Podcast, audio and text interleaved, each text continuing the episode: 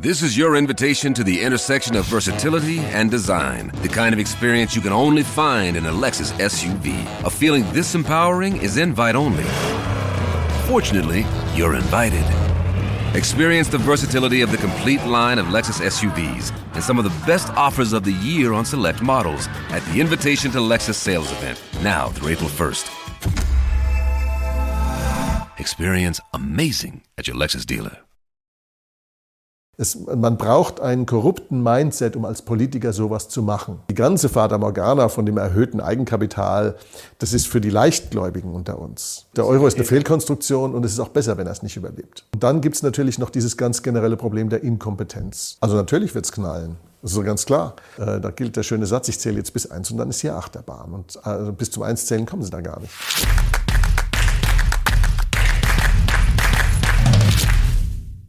Servus Leute und herzlich willkommen in einem brandneuen Video auf meinem Kanal. Mein Name ist Mario Lochner und ich bin heute zurück mit einem spektakulären Gast. Er ist Volkswirt, Bestsellerautor von Büchern wie dem Draghi Crash, ehemaliger CEO von Degussa, er war Chief Risk Officer einer großen Rückversicherung und gilt als einer der Bankeninsider schlechthin. Herzlich willkommen, Markus Krall. Dankeschön. Herr Krall, sehr schön, dass Sie uns hier empfangen in Ihrer Bibliothek. Jetzt müssen wir heute aber ja, über ernste Themen sprechen. Sie waren ja schon seit Jahren vor einem Zusammenbruch ja, des europäischen Bankensystems. Ich frage Sie jetzt gerade mal ganz direkt, geht die Deutsche Bank jetzt pleite? Also Sie wissen, dass ich mich zu Einzelnamen nie gerne äußere, weil äh, es gab auch schon deutsche Bankchefs, die den Satz, was man so hören und lesen kann, bereut haben. Ähm, und deswegen werde ich mich auf äh, die, sozusagen die Bewertung von einzelnen Instituten nicht einlassen. Aber was man sagen kann, ist, wenn ein Institut dieser Größenordnung und dieser Komplexität in Schwierigkeiten käme, äh, dann werden die Zentralbanken, die Bankaufsicht und die Regierungen keine andere Wahl haben, als es zu retten. Und zwar vollkommen egal, was es kostet. Eine Milliarde, 10, 100, 1000, 5000, egal. Was würde das denn kosten? Also ich gehe davon aus, dass wir eine Bankenkrise vor uns haben und die Ungleichgewichte, die sich angestaut haben, dass die so groß sind, dass wir insgesamt mit, äh, mit Rettungsmilliarden in den nächsten Quartalen zwischen 4 und 8 Billionen Euro in Europa und in der gleichen Größenordnung in Amerika zu rechnen haben. Okay, das wird sportlich. Sie haben gerade gesagt, ähm, falls es weit kommen sollte, da gehen wir natürlich jetzt gleich detailliert rein. Sie haben gerade gesagt, wir stehen vor einer Bankenkrise. Die meisten Zuschauer haben wahrscheinlich das Gefühl, wir sind schon mittendrin. Also kommt, geht das erst noch los aus Ihrer Sicht? Also man hat so einen Vorgeschmack bekommen, ja, so ein Vorbeben. Silicon Valley Bank äh, ist genau an dem Problem auch zugrunde gegangen, das natürlich zwingend das Ergebnis einer Zinserhöhung ist. Äh, denn die Zentralbanken haben die Zinsen erhöht, äh, weil sie ja die Inflation bekämpfen mussten. Sie sind ja nicht mehr drum rumgekommen. Sie hätten es gern vermieden, aber der Druck war zu groß, die Inflation dann doch noch zu bekämpfen, weil man will ja nicht riskieren, äh, dass man sein gesamtes politisches Kapital verspielt, obwohl in Wahrheit ist es schon weg, aber das wissen die noch nicht so genau. Und man hat also dann die Zinsen erhöht und die Zinserhöhung hat natürlich zu gewaltigen Verlusten bei den Anleihen, vor allem bei den langlaufenden Anleihen geführt. Mhm muss man wahrscheinlich in Ihrem Kanal nicht erläutern, wie der Mechanismus ist, dass die Opportunitätskosten dazu führen, dass steigende Zinsen bei Fixed-Income-Produkten zu fallenden Kursen führen. Mhm. Und ähm, die Summe der Kursverluste in den globalen Anleihemärkten, die würde ich mal auf etwa 18 bis 20 Billionen Dollar oder Euro schätzen. Also die Buchverluste aktuell? Die, nicht die Buchverluste, also die, die Mark-to-Market-Bewertung. Also mhm, Buchverluste okay. gibt es noch gar keine, weil die werden ja noch nicht abgeschrieben. Die sind okay. zwar weg, das Geld ist zwar weg, das war auch bei der Silicon Valley Bank so, die, die hat ja 18 Milliarden verloren an diesem Problem. Und zunächst mal hat sie sie nicht abgeschrieben. Ja, sie, war zwar, sie hat zwar mehr Geld Mark-to-Market verloren, als sie überhaupt an Eigenkapital hatte, mit 15 Milliarden, aber sie hat es nicht abgeschrieben. Mhm. Problematisch wurde die Sache dann erst, als die Sparer da sich in die Schlange gestellt haben, um ihr Geld abzuheben, weil irgendwie haben die den Braten gerochen. Und ähm, dann musste Liquidität her und Liquidität war nur dadurch zu beschaffen, dass man diese Anleihen auch verkauft hat. Und der verkaufte Anleihen hat natürlich dann den Verlust offengelegt und realisiert. Dann musste er auch gebucht werden. Und dann war natürlich relativ schnell klar, äh, dass es mit dieser Bank so nicht weitergehen wird. Jetzt haben Sie gerade Sparer gesagt, jetzt halte ich mal dagegen. Die Silicon Valley Bank war doch jetzt eigentlich ein Einzelfall, weil das waren ja nicht wirklich Sparer, sondern das waren ja sehr viele Unternehmen aus dem Silicon Valley, die natürlich dann wussten, okay, wir haben da mehr Geld angelegt, das mhm. ist unversichert, 95 ja. bis 98 Prozent. Ähm, das sagen doch jetzt viele, das war jetzt ein Einzelfall. Und natürlich war die Bank im Zweifel auch jetzt nicht gerade gut gemanagt. Der Kommer hat vor kurzem äh, auf meinem Kanal gesagt, mhm. da waren ziemlich viele Deppen am Werk. Also äh, dazu, ich sag mal, da kann man sich immer gut auslassen, ja. Äh, vor allen Dingen, wenn eine Bank Vogue äh, sozusagen so, so sehr Vogue gegangen ist wie die Silicon Valley Bank, da gilt und diesen Spruch unterschreibe ich: Go Vogue, go broke. Ja, mhm. wer nach wer Posten nach Quoten vergibt, wer, äh, ähm, ich sag mal, äh, Gendern und Political Correctness für wichtiger hält als Geschäft und, äh, und Betriebswirtschaft, der geht halt pleite. Äh, das mag die geistige Ursache des Problems sein, aber das war natürlich jetzt nicht der Anlass.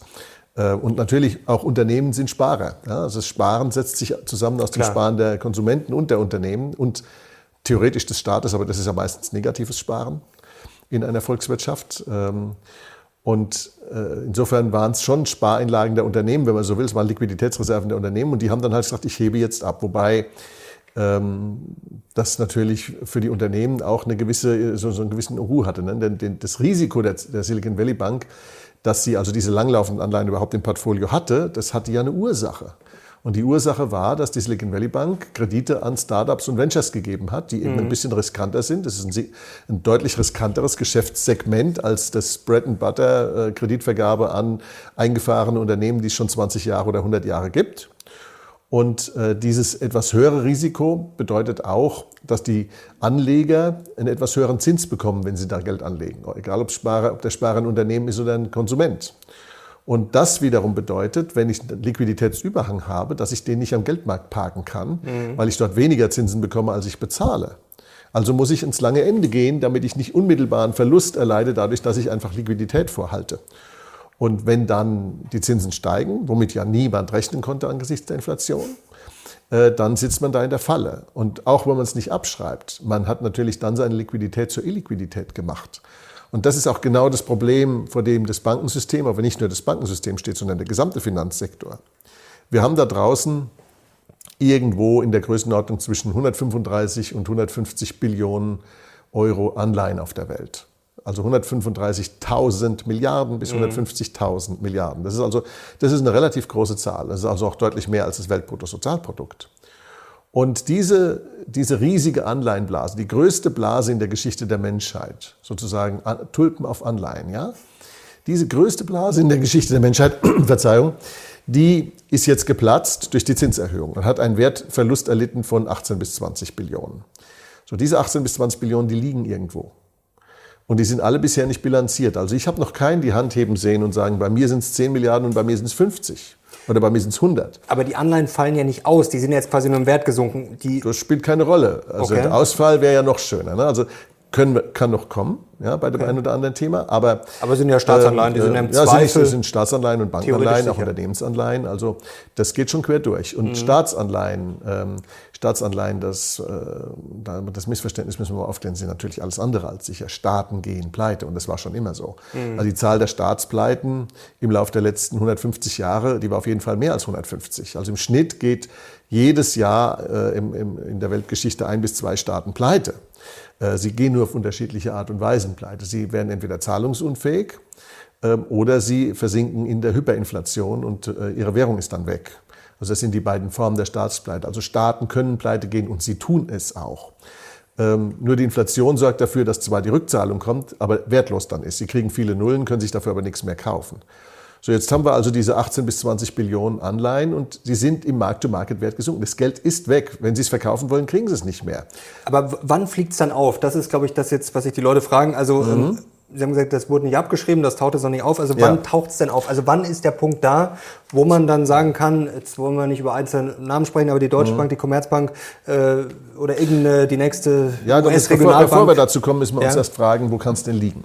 Mhm. Ja, ähm, es wird nicht alles bei den Banken liegen. Es wird ein Teil bei den Pensionskassen liegen. Das war, mhm. das, das, war ja der englische Patient, mhm. wie es so schön heißt, ja, äh, der Liz Truss das Amt gekostet hatte, die gar nichts dafür konnte. Die stand nur zufällig blöd in der Gegend rum, als es passiert ist. Mhm. Ja, aber sei es drum, äh, äh, ja, äh, Schicksal. Ähm, es kann bei den Pensionskassen zuschlagen, es kann bei den Lebensversicherern zuschlagen, wo es dann zwar keine Pleite auslöst, aber den Lebensversicherten auf die Füße fällt, weil ihre Auszahlung entsprechend kleiner ausfallen wird. Es kann bei den ähm, äh, äh, Rentenkassen zuschlagen, es kann bei den Banken zuschlagen. Und wenn es bei den Banken zuschlägt, äh, dann haben wir eben das Problem. Und wann kocht es hoch? Dann, wenn die Bank Liquidität braucht, aus irgendeinem Grund, wenn sie Liquidität braucht oder wenn jemand es rausfindet ja, wie groß ihre Positionen da sind. Und dann muss man natürlich noch ein zweites Element sehen. Es gibt mehr Exposures auf langlaufende Anleihen, als es langlaufende Anleihen gibt. Und zwar, weil es Derivate gibt. Man mhm. kann über Derivate ein Portfolio von Anleihen versichern, ohne dass man die Anleihen überhaupt hat. Das heißt also, ich kann die Risiken noch künstlich schaffen, indem ich zusätzlich das Ganze mit Derivaten aufpuste. Und da ist es natürlich so, dass nicht ganz zu Unrecht gefragt wird, warum muss eine deutsche Bank dieses gigantische ähm, im zweistelligen Billionenbereich große Derivateportfolio haben. also die Deutsche Bank zockt auch damit? Die, ja, ob sie zockt, ist noch die Frage. Also das Zocken ist ja, ich nehme eine Position. Hm. Ich kann ja auch hergehen und kann sagen, ich habe zwar riesige Mengen an Derivaten, aber die canceln sich auf der äh, auf der Marktseite gegenseitig raus. Trotzdem mhm. habe ich dann riesige Mengen. Das wird erst dann zum Problem, wenn es zu Counterparty-Ausfällen kommt. Das heißt, wenn die Gegenpartei meines Derivats nicht mehr zahlungsfähig mhm. ist. Und wenn das passiert, dann äh, wird es schwierig, weil dann wird plötzlich dieses Marktrisiko in ein Kreditrisiko transformiert. Und dieses Kreditrisiko ist umso wahrscheinlicher, je mehr man im Geld ist. Das heißt also, wenn man, wenn man zum Beispiel spekuliert hat und ist im Geld, ähm, dann ist die Wahrscheinlichkeit, dass die Counterparty unzahlungsunfähig wird, höher, weil die hat ja dann höhere Schulden bei mir. Mhm. Und wenn ich beides habe, sowohl im Geld als auch im, äh, äh, auf der anderen falschen Seite bin, sozusagen mit meinem Portfolio, wenn das passiert, dann habe ich das Problem, dass im Zweifel ich zwar bezahlen muss, wenn ich was schulde, aber das, was der andere mir schuldet, ich nicht zurückbekomme. Und dann wird das Derivateportfolio plötzlich eine ganz, ganz komplizierte Angelegenheit und wird zum Kreditrisiko. Und äh, das kommt noch oben drauf. Das heißt also, möglicherweise sind die Exposures im Bankensystem zur Frage der Fixed Income und der Zinsschwankungen und der Zinsproblematik noch viel größer, als wir überhaupt wissen können weil ja niemand so genau reingucken kann in die Bücher von außen und äh, weil es auch bisher nicht so war, dass man, ich sag mal, auf Seiten der Aufsicht tatsächlich sich die Instrumente zugelegt hätte. Man hat zwar immer wieder behauptet, wir machen Stresstests und wir machen dieses und jenes, aber so wirklich verstanden haben es die Jungs nicht, wenn sie mich fragen. Okay, lassen Sie uns da mal tiefer reingehen, weil Sie sind ja wirklich Insider. Sie haben ja quasi auch diese Risikomessinstrumente früher ähm, mitentwickelt. Also ja, ich habe schon hauptamtlich entwickelt, wenn ja. man so will. Also 80 Prozent der Banken im deutschsprachigen Raum laufen mit den Instrumenten rum, die die entwickelt worden sind auch von, heute Teams, noch. von Teams, die ich geführt habe. Die meisten davon sind noch in Betrieb, wenn auch weiterentwickelt, weil wir haben ja damals mhm. nicht nur diese Instrumente gebaut, sondern wir haben den Kunden auch Instrumente gegeben, um sie weiterzuentwickeln. Allerdings nicht jede Weiterentwicklung ist in die richtige Richtung gelaufen. Stresstests haben Sie gerade schon angesprochen. Ähm, jetzt gab es ja ein paar Stresstests, die ja, waren anscheinend zu viel für ein paar Banken. Ähm, jetzt gibt es ja eigentlich drei Argumente, die ihm angeführt werden, warum 2008 äh, ganz anders war. Wir haben gerade mhm. schon über die Derivate gesprochen. Angeblich ja. soll weniger gezockt werden. Angeblich soll die Eigenkapitalausstattung besser sein. Und angeblich, Sie lachen schon, ähm, ja, sollen die Vorschriften äh, ja, Vorschrift, Vorschriften haben ja schon so viele Banken gerettet im Leben. Ähm, ja, also, genau, also was, was sagen Sie zu diesen drei? Stimmt da ein Punkt? Also oder äh, ich fange mal, fang mal bei der Frage an, haben die Banken mehr Eigenkapital? Mhm. Dazu muss man erst mal verstehen, wie das Bankeneigenkapital überhaupt gemessen wird. Wenn Ihnen jemand sagt, meine Bank oder diese Bank hat, sagen wir mal, 15 oder 20 Prozent Eigenkapital, was extrem viel wäre, dann bezieht sich das nicht auf die Bilanzsumme. Also wenn Sie einen Handwerksbetrieb haben und der hat ähm, Maschinen und Vorratsvermögen und sonst was für eine Million und hat vielleicht 500.000 Kredit, dann ist in die anderen 500.000 sind dann Eigenkapital und leicht auszurechnen, die Eigenkapitalquote beträgt 50 Prozent. Mhm. Wenn Sie eine Bank haben und die hat eine Bilanzsumme von, sagen wir mal, 100 Milliarden und sie hat ein Eigenkapital von 2 Milliarden, dann würden Sie eigentlich sagen, nach dieser Logik hat die, hat die Bank ein Eigenkapital von 2 Prozent. Aber das, so wird nicht gerechnet, sondern die 100 Milliarden, die transformieren wir jetzt runter zu Risk-Weighted Assets. Also wenn das alles AAA-Assets sind, dann zählen die vielleicht nicht als 100, sondern nur als 10 Milliarden. Also da gibt es mhm. Faktoren. Das wird also auf Risk-Weighted Assets runter transformiert und dann wird das Eigenkapital auf die Risk-Weighted Assets bezogen. Und dann habe ich 20 Prozent. Und dann haben Sie 20 Prozent. Und das ist natürlich eine Mogelpackung, weil das voraussetzt, dass Sie die Kreditrisikomessung in jedem einzelnen Asset im, Bank, im Bankbuch korrekt gemacht haben. Davon können Sie aber nicht ausgehen. Und zwar aus einem ganz einfachen Grund, weil die ganzen Bankportfolien mit Zombies verseucht sind durch die Nullzinspolitik und weil die Instrumente, die wir damals gebaut haben, sage ich ganz offen, gar nicht in der Lage sind, die Zombies zu erkennen, jedenfalls nicht unmodifiziert. Und mir ist nicht bekannt, dass man sich großen Anstrengungen unterworfen hätte, um die so zu modifizieren, dass man die Zombies erkennt. Zombies vielleicht ganz kurz für die Zuschauer, die Sie fragen, äh, ja, was also ist das? Zombies, also? Zombies sind Unternehmen, die eigentlich pleite sein sollten. Mhm und die äh, noch am Leben sind, weil wir sie mit der Subvention des Nullzinses und mit anderen staatlichen Subventionen künstlich am Leben erhalten haben. Ähm, und da muss man dazu wissen, dass früher anderthalb bis zwei Prozent aller Unternehmen jedes Jahr pleite gemacht haben. Das ist mhm. quasi der langfristige, über Jahrzehnte reichende Mittelwert. Ähm, der war auch die Grundlage für die Kalibrierung seinerzeit der ganzen Ratingsysteme der Banken. Und dann kam der Nullzins. Und der Nullzins hat zwei Wirkungen. Erstens führt er dazu, dass die Kennzahlen, die in den Ratings verwendet werden, gar nicht mehr trennscharf sind. Wie wollen Sie eine Zinstilgungsdeckung als Kennzahl denn überhaupt noch sinnvoll lesen, wenn es keinen Zins mehr gibt? Mhm. Wenn der Zins negativ oder null ist? Das geht gar nicht. Die, die Kennzahl ist sinnlos. Wie wollen Sie eine Liquiditätskennzahl sinnvoll lesen, wenn Sie für 15 Basispunkte sich so viel Liquidität vorrätig einkaufen können, können als Unternehmen und es dann in die Kennzahl einfließt, wie Sie wollen und es Sie praktisch nichts kostet, solange Sie es nicht ziehen? Also diese ganzen Kennzahlen sind wesentlich eingeschränkt in ihrer Diskriminanzfunktion, sodass die Risikoerkennung nicht mehr richtig funktioniert. Das Zweite ist, dass durch die Nullzinspolitik die Zahl der Pleiten von 1,5 bis 2 Prozent auf 0,1 bis 0,2 Prozent gefallen ist in Europa. Mhm. Und das bedeutet, dass also etwa 1 bis 1,5 Prozent an Unternehmen jedes Jahr pleite gemacht hätten, es aber nicht haben, weil wir sie künstlich beatmet haben. Wenn ich die künstliche Beatmung wegnehme, dann sterben die. Und mittlerweile, wenn Sie das 10, 20 Jahre machen, sind es nicht mehr anderthalb Prozent, weil es kommt ja jedes Jahr kommen neue Unternehmen dazu, die pleite gemacht hätten, sodass die sich jetzt auf 20 bis 25 Prozent aufakkumulieren. Und ausgerechnet die Deutsche Bank hat diese Analyse für die Vereinigten Staaten gemacht und kam auch auf 20 Prozent. Ja, also das ist nicht so, dass das irgendwie so eine einsame Markus Krall-Analyse wäre, sondern da gibt es dann auch tatsächlich Teilnehmer am Kapitalmarkt, die haben sich das aus unterschiedlichsten Blickwinkeln angeguckt und sind zum gleichen Ergebnis gekommen. Sie wissen also, dass sie die Zombies an Bord haben, sodass das, dass das Kreditrisiko gar nicht mehr richtig gemessen wird. Insofern ist das Risk-Weighted Asset-Thema eigentlich durch, wenn Sie es nicht richtig messen können. Das Zweite ist die Frage, wo kommt unser Eigenkapital überhaupt her? Und ähm, jetzt haben wir also angeblich das Eigenkapital grosso modo verdoppelt nach der Finanzkrise 2007, 2008. Ähm, und wie ist das passiert? Das kann ich Ihnen sagen, wie das im Wesentlichen passiert ist. Da ist nur ganz wenig Kapital von außen zugeflossen, wenn überhaupt. Mhm. Sondern da ist mir hergegangen und gesagt, oh, guckt mal Leute, die, die äh, Pleiten, die gehen ja so zurück. Wir haben jetzt nur noch 0,1 bis 0,2 Prozent Pleiten. Dementsprechend geringer ist das gesamte Risiko im Kreditportfolio. Da fallen keine mehr aus. Und die werden auch nie mehr ausfallen. Ja, und deswegen können wir jetzt unsere Ratingsysteme neu kalibrieren und dann ist das alles viel besser geratet und hat eine viel kleinere Ausfallwahrscheinlichkeit. Und deswegen brauchen wir viel weniger Rückstellungen für Kreditdrohverluste. Und die Rückstellungen hat man aufgelöst und ins Eigenkapital gepackt.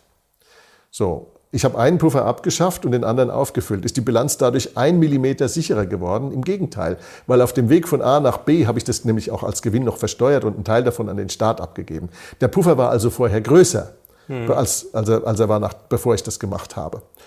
Und ähm, wenn ich das also so mache, dann kann ich mir natürlich perfekt in die Tasche lügen. Ich kann sagen, ich habe mein Eigenkapital erhöht. In Wahrheit habe ich einen Puffer abgeschafft, der ein Eigenkapitalsurrogat ist, nämlich eine Rückstellung. Der Unterschied ist, wenn es knallt, fehlt mir dann die, der Puffer, der in die Steuer geflossen ist. Und wenn es knallt, dann das, werden die Verluste direkt ins Eigenkapital schneiden, statt direkt erstmal in, die, in Rückstellungen zu gehen, wo sie, wie soll ich sagen, mit weniger Panik aufgefangen werden können. Wenn es direkt ins Eigenkapital geht, ist es immer eine ganz andere Hausnummer, als wenn, sie, wenn man sagt, ja, wir haben Rückstellungen dafür gebildet und da waren wir darauf vorbereitet. Ja? Wenn es knallt. Ähm, sie gehen davon aus, dass es knallt und wenn, wird es schlimmer als 2008? Also natürlich wird es knallen. Das ist so ganz klar. Es ist es ist einfach so, wir haben jetzt diese Verluste, irgendwo sind sie. Die Frage ist nur, wo. Mhm. Das heißt, die müsste man ja eigentlich, wenn man kaufmännisch korrekt nach dem Vorsichtsprinzip bilanziert, müsste man die abschreiben. Schreiben Sie mal irgendwie 18 bis 20 Billionen im Finanzsystem ab und wenn dafür, davon nur ein Viertel oder ein Fünftel die Banken betreffen würde, was es aller Erfahrung nach nicht reicht. Wenn das nur so wenig wäre, dann haben Sie immer noch das Problem, dass das das Eigenkapital des Bankensystems übersteigt. Selbst diese abgespeckte Version übersteigt mhm. das Eigenkapital des Bankensystems. Das heißt, rein Markt-to-Market läuft das Bankensystem im Moment ohne Eigenkapital herum. Dann kommen noch die ganzen Zombies dazu. Das bedeutet, wenn ein Viertel aller Unternehmen Zombies sind, dann sind auch ein Viertel aller Kredite im Vorjahr, wenn es zu einem richtigen konjunkturellen Einbruch kommt. Und den haben wir ja schon. Wir haben ja durch die Lieferkettenzerstörung, durch die Inflation oder eigentlich durch die Stagflation jetzt schon zurückgehende Produktion. Wir haben eine Energiekrise. Das alles führt zu Pleiten. Das führt zur Schrumpfung der Wirtschaft. Und wenn es zu einer Schrumpfung der Wirtschaft kommt, bei gleichzeitiger Zinserhöhung, das heißt also neue Kredite, die jetzt prolongiert werden, werden zu höheren Zinsen abgeschlossen und nicht mehr zu 0% und 0,5% oder LIBOR plus, ja, sondern das, da werden jetzt tatsächlich Zinsen bezahlt. Das heißt, die Pleiten werden steigen. Und diese 20 bis 25% Zombies, die stehen auch für 20 bis 25% aller Kredite.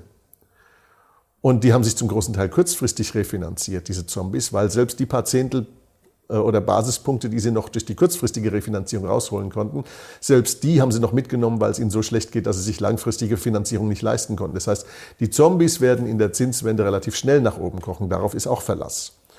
Ähm, aber glauben Sie nicht, dass die Notenbanken bald gegensteuern, weil sie vielleicht sogar gezwungen werden? Also wir haben jetzt natürlich zuletzt schon diskutiert, jetzt ja. haben Sie ja noch äh, den wie man es sagen wir, Kurs gehalten, ja. mit Schein gewahrt. Vielleicht haben sie es auch gemacht, weil es sonst vielleicht ein Paniksignal mhm. äh, gewesen wäre. Wenn sie jetzt sofort die Zinsen gesenkt hätten, hätten wahrscheinlich alle gesagt, äh, um Gottes Willen, oder? Also ja. das wäre wahrscheinlich Ja, danke für die Frage. Es ist nicht nur so, dass, ich, dass, dass die, die Frage berechtigt ist, glauben Sie nicht, Herr Grall, dass die Banken das, die Zentralbanken gegensteuern werden? Ich bin sicher, dass sie gegensteuern werden. Darauf läuft die ganze Sache Schon ja beim hinaus. nächsten Mal?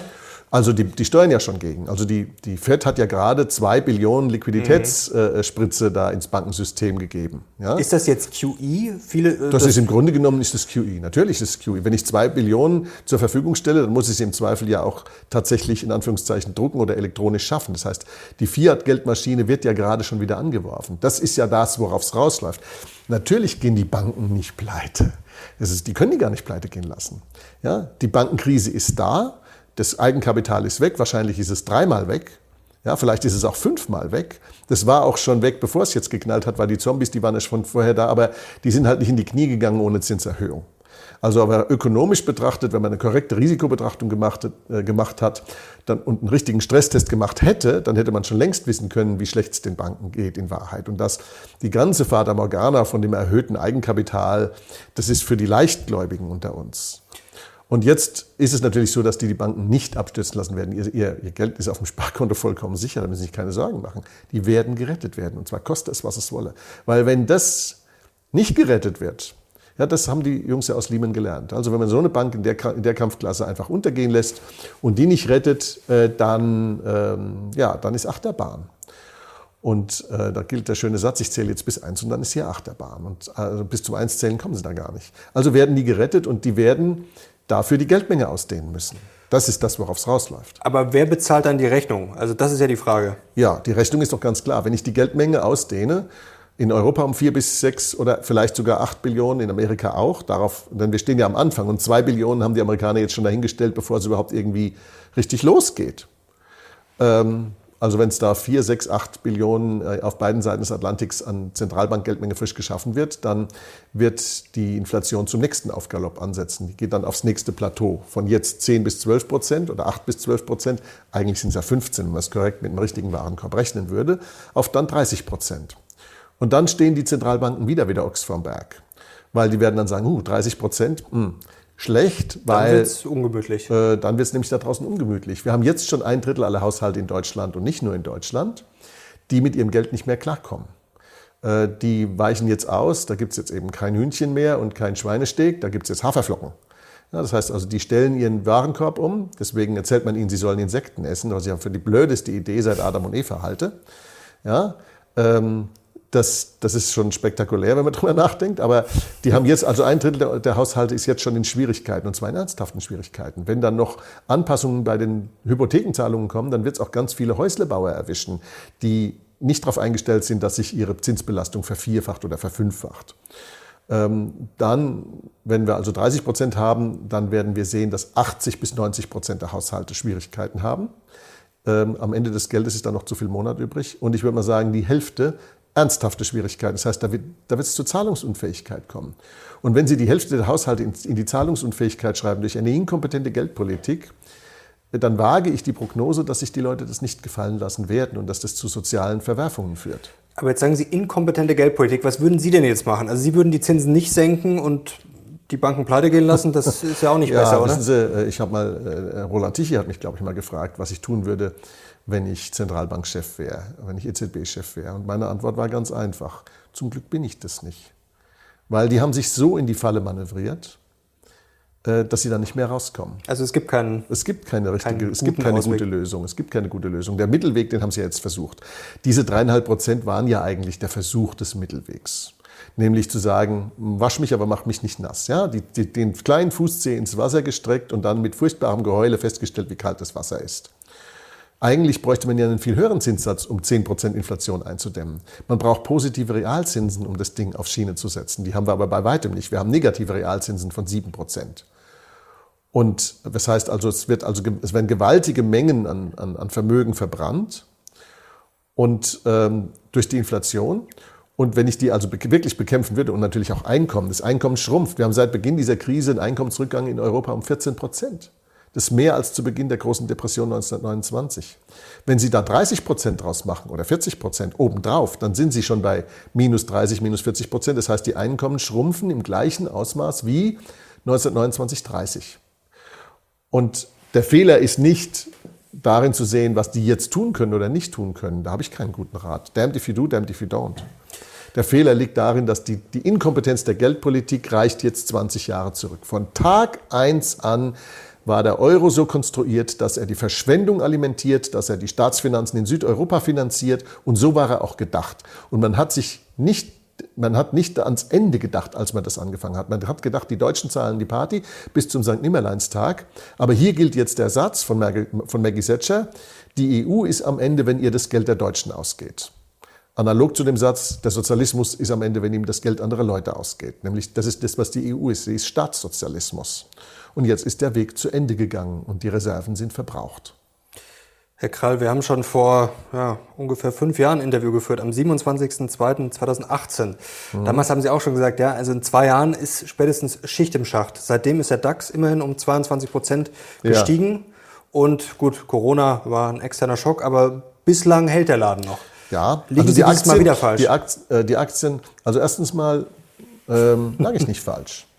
Ich sage Ihnen auch warum. Also es gibt zwei Dinge, die, äh, die nicht vorhersehbar waren. Covid, ja, mhm. ist na klar. Äh, da hat man im Grunde genommen durch den Lockdown die Umlaufgeschwindigkeit des Geldes so drastisch verlangsamt, dass man im Grunde genommen das ganze Ding in den Deepfreezer gesteckt hat. Sonst hätte es allerdings schon sehr viel früher geknallt. Allerdings hat Covid noch eine andere Nebenwirkung, nämlich man hat die Geldmenge, die Zentralbankgeldmenge durch die Covid-Krise verdoppelt. Mhm. Und dadurch hat man das Problem noch verschärft. Also die, man hat nochmal sozusagen die ganz groß, den ganz großen letzten Schluck aus der Pulle genommen.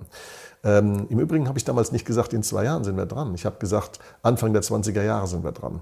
Und natürlich am 1. Januar 2020 fangen die 20er Jahre an, aber sie sind ja noch nicht rum und Anfang der 20er Jahre ist auch noch. Also insofern lag ich nicht falsch, aber das Covid-Thema habe ich natürlich nicht vorausgesehen. Das hat, glaube ich, sonst auch keiner gemacht.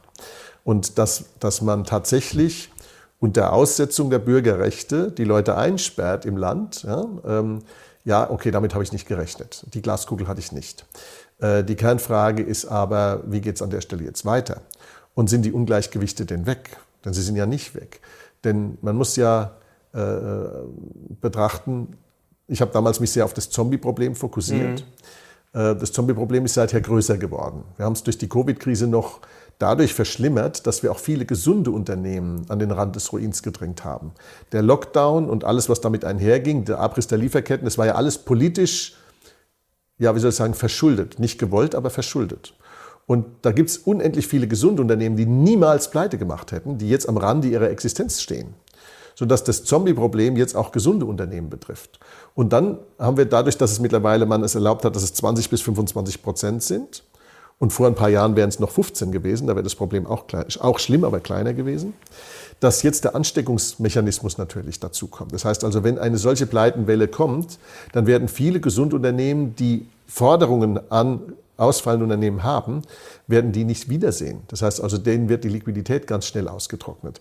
Mit anderen Worten, die Zentralbanken werden retten müssen. Sie kommen da nicht drum herum. Aber sie werden damit Inflation erzeugen und sie werden ähm, im Prinzip die, ja, die Altersvorsorge der Menschen damit verbrennen. Ja, wir haben ja jetzt schon eine gute Billion deutschen, des deutschen Sparvermögens, was in Nominalwerten angelegt ist, verbrannt durch die Inflation. Eine Billion haben die Deutschen schon bezahlt für diesen Mist.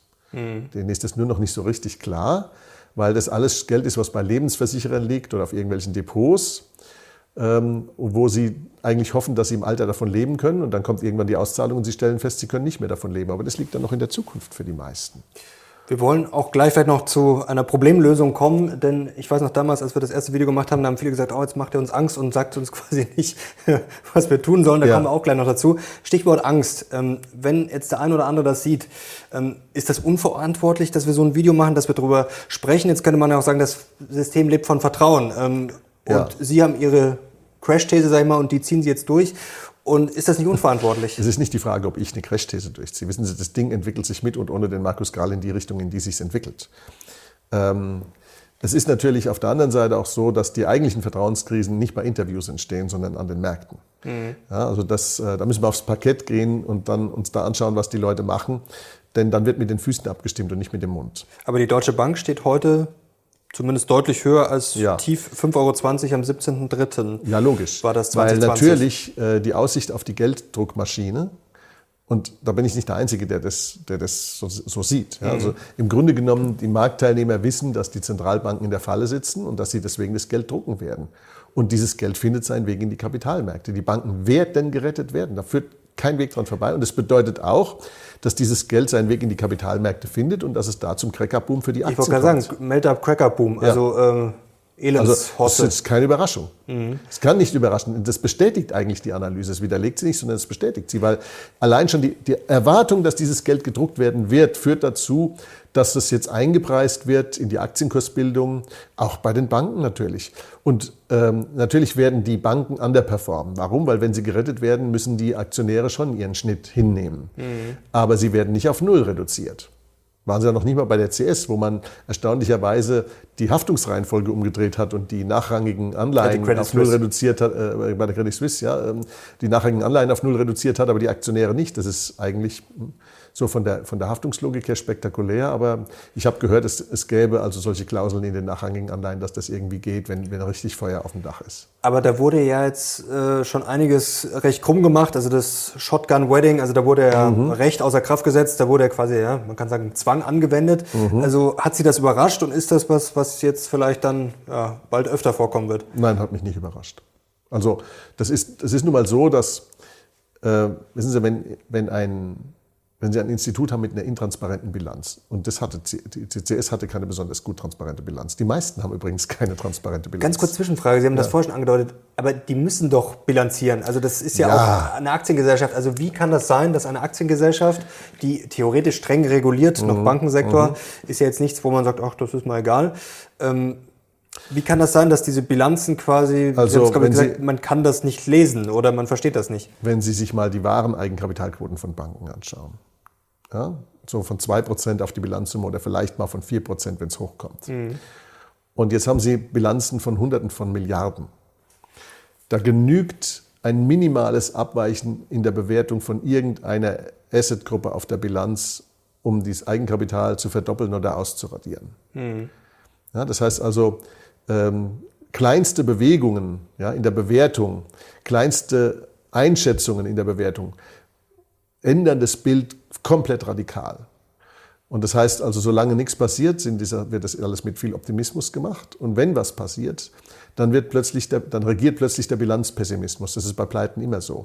Wenn es richtig knallt, dann geht derjenige, der jetzt in die Verantwortung, also ob, ob Insolvenzverwalter oder, äh, oder äh, Aufsicht, die dann die Bank übernimmt, die geht dann her und guckt erstmal überall rein, wo könnte noch was liegen. Und, das, und dann wird alles, was irgendwie äh, nicht bei drei auf dem Dach ist, abgeschrieben.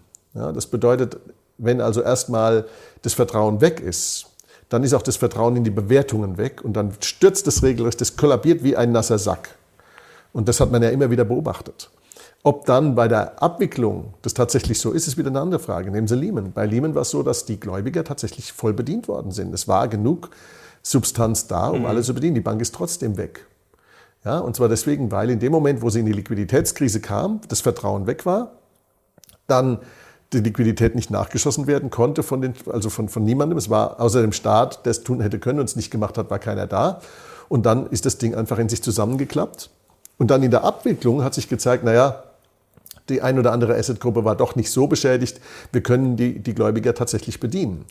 Ähm, das, und dieser Mechanismus ist umso größer, je größer der Leverage ist. Das heißt, je größer also oder je kleiner das Eigenkapital an der Bilanzsumme mhm. ist, weil natürlich dann äh, die Sache hin und her springt extrem. Und das ist unser Problem an der Stelle. Wenn es erstmal rappelt und das Vertrauen weg ist, ist das Vertrauen weg. Und dann wird alles neu bewertet. Und diese Neubewertung, ob die richtig oder falsch ist, das kann Ihnen kein Mensch sagen. Ich kann es auch nicht im Einzelfall. Mhm. Sondern das ist eine, äh, das, da fließt so viel Subjektivität mit rein, äh, dass das gar nicht geht. Und wenn Sie in so eine Krise reinschlittern, dann ist es im Grunde genommen auch immer eine Vertrauenskrise, nicht allein in die Bewertung der Assets, sondern in die handelnden Personen und Institutionen. Ja, ähm, Anthony Sutton hat mal, glaube ich, geschrieben, äh, eine Finanzmarktkrise ist, wenn die Leute rauskriegen, dass sie von der Zentralbank betrogen werden. Ja, also das, das äh, so sinngemäß, nicht wörtlich, aber sinngemäß hat er das. Haben Sie Ihr Geld noch auf der Bank oder sind Sie schon all in Aktien, Gold und Sachwerte? Ja gut, ähm, äh, dass ich äh, ein Sachwert, Sachwert-Fan bin, ist ja allgemein bekannt. Äh, und natürlich habe ich immer noch ein bisschen was auf der Bank. Äh, ich glaube daran, dass es, nicht, dass, dass es nicht weg ist. Es wird inflationiert mhm. und äh, ich habe mein Vermögen schon im Wesentlichen so in Sachwerte umgeschichtet, dass ich davon ausgehe, dass ich das irgendwie überstehe. Aber wie gesagt, Crack-Up-Boom, ist das jetzt für Sie ähm, ein ja, mögliches Szenario, ein wahrscheinliches? Also Sie denken ja wahrscheinlich auch in Szenarien. Also ja. wie wahrscheinlich ist jetzt für Sie, also die Bankenpleite ist für Sie 100 Prozent? Also ich sehe nicht, ich sehe nicht, wie die da rauskommen wollen. Mhm. Ja? Es sei denn, die Zentralbanken senken jetzt den Zins wieder auf Null. Das können sie nicht tun, weil dann, dann ist ja jede Glaubwürdigkeit hinüber. Und das können sie angesichts der Inflationsrate schon gleich gar nicht tun. Also werden sie eine Kombinationsstrategie fahren. Die Kombinationsstrategie ist, am kurzen Ende den Zins hochzuhalten, um irgendwie ein bisschen glaubwürdig zu bleiben und am langen Ende durch das Fluten mit frischem Geld die Banken zu retten. Und dann kriegen wir eine invertierte Zinsstrukturkurve, die ja so ihre eigene Lesart dann hat. Ja. Die führt ja in der Regel dann zu äh, starken Wirtschaftseinbrüchen oder sie, sie kündigt ihn an wie eine Glaskugel. Funktioniert fast immer. Wo, Aber die haben wir doch eigentlich schon, die invertierte, Ja, das, die invertierte haben wir schon, die wird dann noch stärker. Okay. Wenn sie also diese Politik fahren, den Zins oben zu halten und gleichzeitig zu retten, dann invertiert die noch stärker, äh, was auch nicht überrascht. Und die Frage ist, wie haltbar ist so ein Crack-Up-Boom? Denn man muss ja eins sehen, das Geld geht ja dann nicht nur in die Aktienmärkte, sondern es findet seinen Weg in die Realwirtschaft, gerade mhm. in diesen Tagen, wo es ja mal, der, die Kanäle sind ja jetzt offen, nachdem sie 15 Jahre lang verstopft waren und die Sache sich nur im Spekulationskreislauf bewegt hat. Und äh, das bedeutet, dann findet es auch den Weg in die Inflation. Und diese nächste Stufe der Inflation, was tut die Zentralbank denn dann? Und dann äh, wird dieser Crack-Up-Boom äh, äh, zu einem relativ schönen Hangover und zu einer Migräne führen. Und zwar deswegen, weil dann die Zentralbanken ja wieder vor der Frage stehen, okay, jetzt haben wir 30 Prozent Inflation. Was, haben, was, was sind denn jetzt unsere Wahlmöglichkeiten? Ja? Wir haben die Banken gerettet mit allem, was wir haben. Die letzte große Bazooka ausgepackt, aber jetzt haben wir dann 30 Prozent Inflation und vielleicht sind es bei der Erzeugerpreisinflation noch deutlich mehr. Da waren wir ja schon, da waren wir schon bei, bei 46. 50, ja, ja, fast 50. Also fast 50. Und wer sich mit, den, mit der Komplexität unserer globalen Lieferketten auseinandersetzt, der weiß, 50 bis 100 Prozent ist die Obergrenze an Inflation, die diese globalen Lieferketten aushalten können, bevor sie kollabieren. Und Würde das jetzt nur bei uns passieren, in den USA im Zweifel auch? Gibt es da noch Flucht, Fluchtmöglichkeiten? Also das ist wahrscheinlich alles sehr schwer einzuschätzen. Da würden ja. die Leute dann sagen wir, nach Asien flüchten oder vielleicht sogar nach Afrika oder wie auch immer, vielleicht auch Kapitalflucht. Also das, das wäre ja wahrscheinlich ein also irres die Inflation, die Inflation wird zum globalen Phänomen zum ersten Mal in der Menschheitsgeschichte. Okay. Und zwar, weil alle großen Währungsräume den gleichen Unsinn gemacht haben. Aber sie wird nicht simultan sozusagen überall am gleichen Ort starten. Äh, der Dollar äh, hat nach meiner Überzeugung äh, deutlich mehr Reserven noch als mhm. der Euro. Ähm, und wenn man jetzt zum Beispiel sagt, ich lege in Dollar an, dann hat man zumindest, wenn der Euro vor der Wand steht, hat man noch Zeit sich gekauft, auch wenn der Dollar irgendwann auch eingeholt wird. Und ähm, ich werde ja oft gefragt, äh, warum empfehlen Sie Dollars? Ja, das ist genau der Grund. Ähm, äh, ich vergleiche es dann immer mit dem, mit dem Spaziergang im russischen Wald. Ja? Äh, wenn Sie mit Ihrem Kumpel durch den russischen Wald gehen ja, und der böse russische Braunbär kommt und will Sie fressen, dann laufen Sie. Sie müssen nicht schneller laufen als der Braunbär, Sie müssen nur schneller laufen als Ihr Kumpel. Und wenn sie das tun, dann wird der Braunbär den Kumpel fressen. Und der, also Kumpel, und der Kumpel des Dollar ist der Euro. der Dollar ist dann später dran, wenn der russische Braunbär den Euro gefressen hat, um im Bild zu bleiben. Ja. Ähm, und äh, das ist genau der Punkt. Also es wird keine Simultanität geben. Aber alle Währungsräume haben die gleiche falsche Politik gemacht. Und das ist ein Problem, weil frühere Hyperinflation, die wir ja überall auf der Welt beobachten konnten, Deutschland 23, Deutschland 48, mhm. Venezuela, Zimbabwe und so weiter, Argentinien, äh, auch jetzt äh, Türkei, 100 Prozent, das ist schon an der Schwelle zur Hyperinflation. Ähm, die waren immer lokal begrenzt sodass die Menschen und die Wirtschaft mhm. ausweichen konnten auf Ersatzwährungen, meistens ausländische Währungen. Das war in Deutschland 1923 der Dollar oder das Gold oder auch andere äh, Substitute oder ein Sack Kohlen, ein Sack Kartoffeln. Man konnte also, das, das ging. Aber in einer globalen Inflation ist das schwierig auszuweichen. Da steht eigentlich nur Gold zur Verfügung, aber da gibt es nicht die entsprechend passenden Institutionen, die Gold zur Währung für den globalen Handel jetzt geeignet machen, weil man ja keinen Goldstandard hat. Und äh, gleichzeitig führt die Inflation dazu, dass die Lieferketten brechen. Warum machen die das? Weil unsere Lieferketten hochfiligran sind.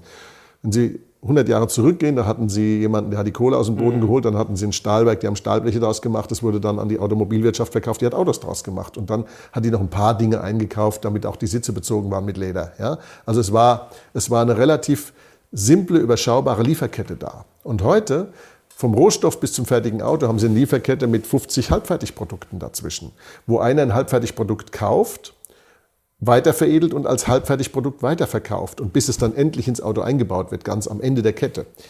Jeder Teilnehmer an dieser Kette muss also einkaufen, da muss er was bezahlen, er muss mhm. produzieren, da muss er was bezahlen und er muss verkaufen, da kriegt er dann was. Er muss sich darauf verlassen können, dass die Wirtschaftsrechnung funktioniert. Das heißt, dass Einkaufskosten, Produktionskosten und Verkaufspreis nicht zu volatil sind. Wenn die zu volatil sind, dann passiert nämlich Folgendes. Dann kann er nicht mehr kalkulieren oder er braucht einen Risikopuffer, um die Risiken der Preisschwankungen zwischen Einkauf und Verkauf aufzufangen. Und dieser Risikopuffer, der ist das Eigenkapital. Wenn also die Inflation zu hoch wird, sodass der, dass der Risikopuffer aufgezehrt wird, reißt diese Kette an den dünnsten Stellen. Mhm. Und deswegen wird in dieser hochfiligranen Arbeitsteilung, die wir heute haben, in dieser hochtechnischen Welt, in der jeder davon abhängt, dass er just in time mit dem richtigen Produkt zum richtigen Preis beliefert wird, wird diese Kette reißen, wenn die Inflation mehr als 50 bis 100 Prozent beträgt. Also wir sind gar nicht mehr so resilient, wenn man so will, gegen Inflation, also wie zum Beispiel die Weimarer Republik. Das führt zu einem Kollaps der Produktion und zu einem Reset.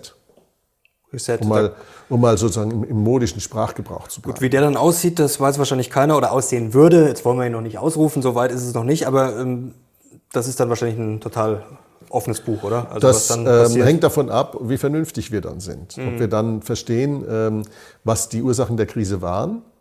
Und es hängt davon ab, ähm, welche politische Richtung sich auf dem Planeten durchsetzt. Und da gibt es zwei, die Widerstreit stehen. Es gibt die Partei des Sozialismus, die dann Planwirtschaft versuchen wird einzuführen, wie der, der Markt hätte versagt. Dabei hat der Markt gar nicht versagt, weil er gar nicht die Ansage machen durfte. Er wurde von den Zentralbanken und vom Staat zerstört. Und jetzt, wo er kaputt ist, schiebt man ihm die Schuld auch noch in die Schuhe. Oder wir finden Mehrheiten dafür, das zu tun, was Ludwig Erhard getan hat. Das war auch ein Reset. Der hat gesagt, okay, die Reichsmark geht zum Fenster raus, die Leute kriegen die D-Mark, die D-Mark wird knapp gehalten, als gutes Geld knapp gehalten, das ist nämlich die Voraussetzung für gutes Geld, wird nicht beliebig vermehrt. Und ähm, dann schaffen wir alle Preiskontrollen ab, ziehen den Staat aus der Wirtschaft raus und lassen die Leute wieder machen, was sie für richtig halten, statt ihnen ständig Vorschriften zu machen, wie sie zu leben haben und wie sie zu produzieren haben. Ähm, und dann wird sich das relativ schnell berappeln. Das wird innerhalb von Monaten wird das wieder funktionieren. Das, mhm. das geht ganz ruckzuck, wenn wir das so machen. Wissen Sie, als der, als der Ludwig Erhard gesagt hat, ich will eine neue Währung und ich will die Preiskontrollen abschaffen, da haben quer durch die Parteien, alles Sozialisten in allen Parteien, ja, wie Hayek sie genannt hat, haben dann Artikel verfasst dass dieser Mensch äh, Erhard das deutsche Volk dem Hunger ausliefern würde und dass das der Untergang Deutschlands sei, diese Währungsreform und diese Abschaffung aller Preiskontrollen. Und als er es dann im Handstreich fait accompli quasi über Nacht hingekriegt hat, und zwar ohne die Amerikaner um Erlaubnis zu fragen, die es dann hinterher abgenickt haben, um nicht ihr Gesicht zu verlieren, waren über Nacht die Schaufenster wieder voll und die Wirtschaft hat das größte Wirtschaftswunder aller Zeiten hingelegt. Da hat Deutschland Wachstumsraten von 10, 15 Prozent gehabt, zehn Jahre lang in den 50er Jahren und ist gewachsen wie der Teufel. Und erst als man dann angefangen hat, wieder dem Staat seine Rolle zu geben, der jetzt angeblich alles besser macht, haben die, sind die äh, Wirtschaftswachstumsraten langsam zurückgegangen und dann sind sie so anämisch geworden, dass man sie heute mit der Lupe suchen muss und meistens sind sie negativ. Und wenn wir, wenn wir da raus wollen, wenn wir wieder anständig wohlhabend werden wollen als Land, als, oder auch als Kontinent oder auch als Planet, mhm. dann müssen wir uns für die Freiheit und die freie Marktwirtschaft entscheiden und dann muss der Staat zurückgedrängt werden, denn der kann es nicht. Er kann es nicht. Aber vorher sind Sie sich sicher, dass wir erstmal gegen die Wand fahren müssen, dass, wir, dass es einen Crash gibt und dass wir alle, ja, 30 Prozent Inflation, dass wir alle satt erstmal ärmer werden, bevor also, es wieder aufwärts gehen kann. Roland Bade hat mal gemeint oder geschrieben, was wir jahrzehntelang vorausgefressen haben, müssen wir jetzt nachhungern. Und genauso wird es auch kommen.